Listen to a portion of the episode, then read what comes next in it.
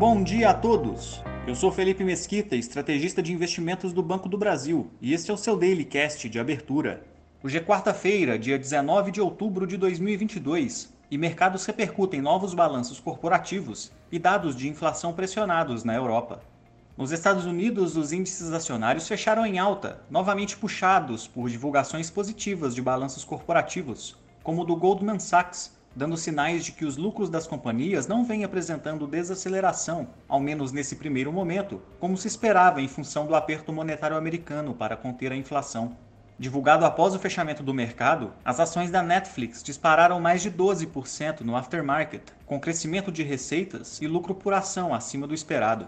Na agenda de hoje são aguardadas falas de dirigentes regionais do Fed, bem como divulgação do livro Bege, importante relatório sobre as condições econômicas americanas, enquanto no cenário corporativo saem balanços de IBM e Tesla após o fechamento. As bolsas da Ásia fecharam majoritariamente em baixa, após o governo chinês atrasar indicadores previstos para ontem, sem citar motivos ou novas datas.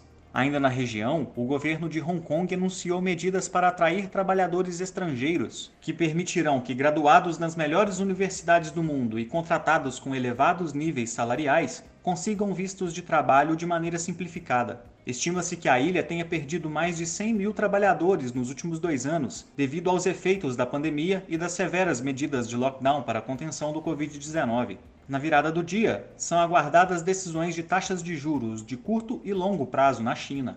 Os mercados europeus operam sem direção única, após dados de inflação seguirem pressionados na região.